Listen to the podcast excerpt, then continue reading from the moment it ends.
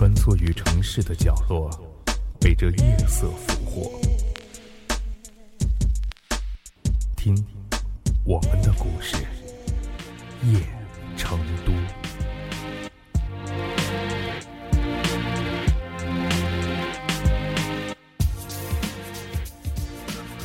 他的孩子长得聪明伶俐，清秀可人，可是三岁没了娘，谁见谁都可怜，谁见谁都爱他。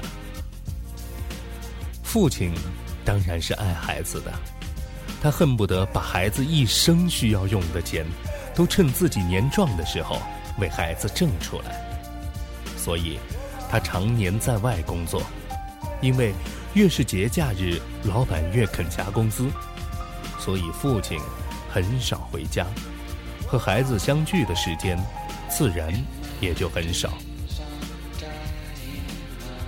孩子长到七岁，被送到了家乡最好最贵的寄宿学校。上学了一年，老师打来电话，说孩子偷窃，没人愿意和他一个宿舍。他就在电话里和老师大吵一架，他的孩子怎么会偷窃？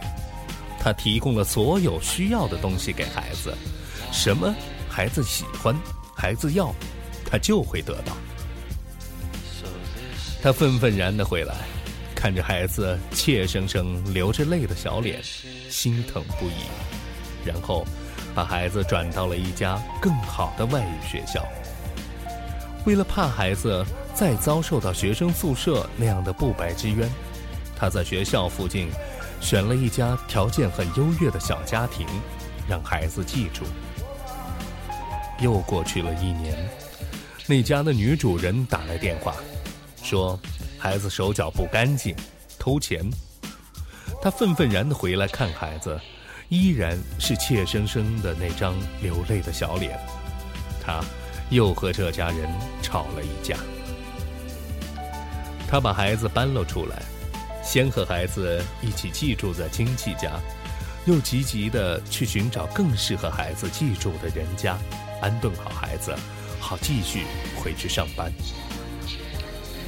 就在这天晚上，他意外地发现，钱包里少了三百块钱。亲戚一家都去旅行了，家里只有他们父子俩。他的心咯噔一下。立即到学校去找出了正在晚自习的孩子，孩子怯生生地掏出了一百块钱给他，而另外两百块钱的去向，被记在了一张纸条上。他看着纸条上的记载，有吃掉的，有送人的，有玩了的。孩子的小账倒是记得一点儿都不乱，可他的精神世界，一下子。乱成了一团，颓然地抱着头，蹲在教室走廊的尽头里。孩子小心地脱下了一只鞋，递给父亲，好让他打自己消气。他并没有动，就这么木然地蹲在那里。昏黄的路灯照着无助的父子俩，看上去非常苍凉。这时候，班主任走过来，先让孩子回到教室去，然后和这位父亲做了长谈。他建议他别出去打工了，就在家乡找一份工作，可以守着孩子。因为孩子的偷窃大多都是自制力差，最好守着看一段时间，自然就会好了。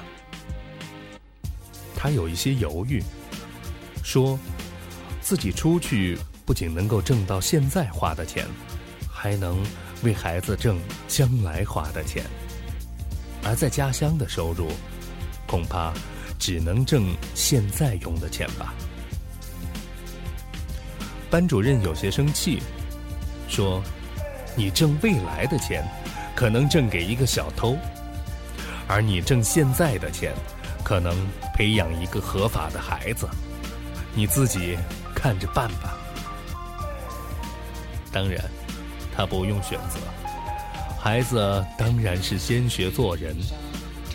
于是，他在学校附近租下了房子，找了一份普通的工作，和孩子一起安顿了下来。这段时间，他又做爹又做娘，自然也没有多少的时间来看管孩子，生活的质量也略有下降。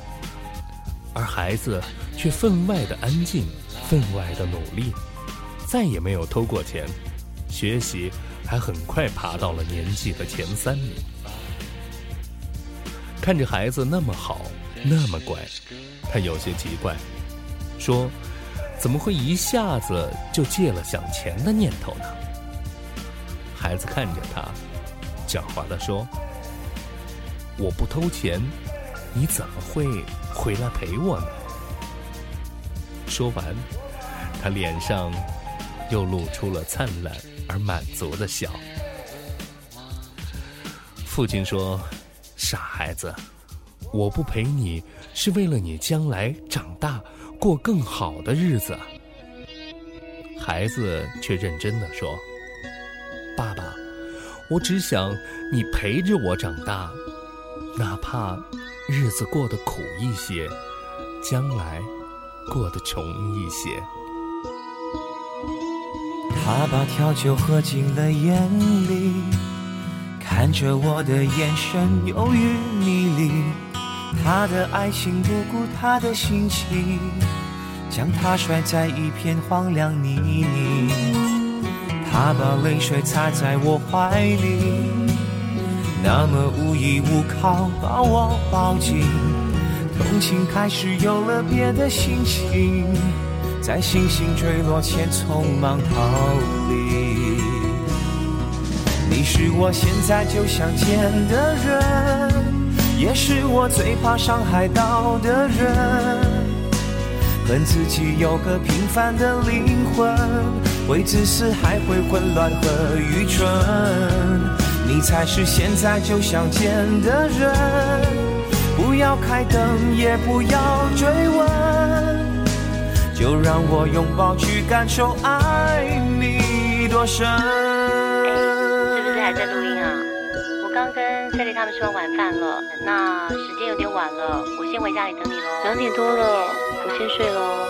热好的汤放在微波炉里，你喝完之后就赶快睡喽。想你哦。脑海波涛汹涌的夜里，撩过一个红灯，没有注意，差点撞上会粉碎的命运。惊险紧急刹车，忽然清醒。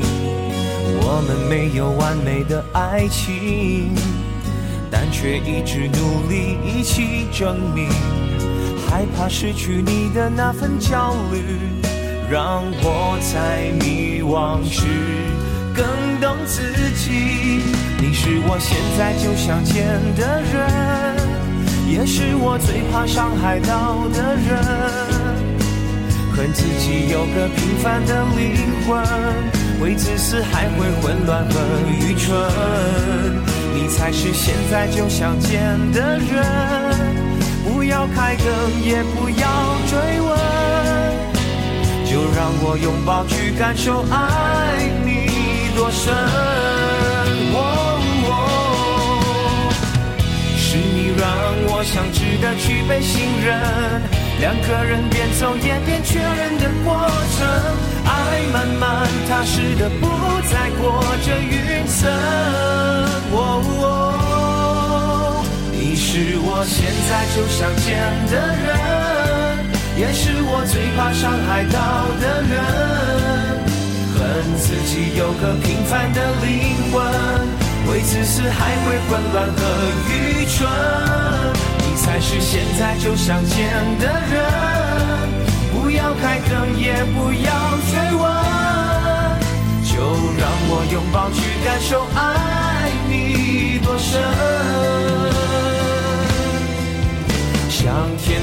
在有你陪伴的早晨。